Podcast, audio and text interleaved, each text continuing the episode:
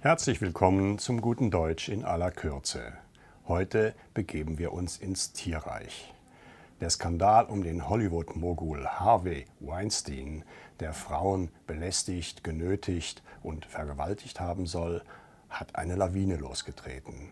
Überall melden sich Frauen, denen Ähnliches geschehen ist. Es gibt den Hashtag MeToo und in Frankreich die Aktion Balance ton porc, verpfeif dein Schwein.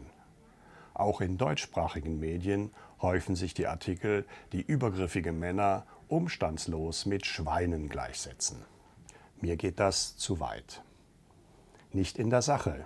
Sexismus ist schlimm und Männer, die ihre Macht über Frauen ausnutzen, sind schlimme Typen. Aber muss man sie dann zu Tieren machen und dann auch noch zu Schweinen, bei denen derartiges Verhalten ja wohl noch nicht beobachtet worden ist?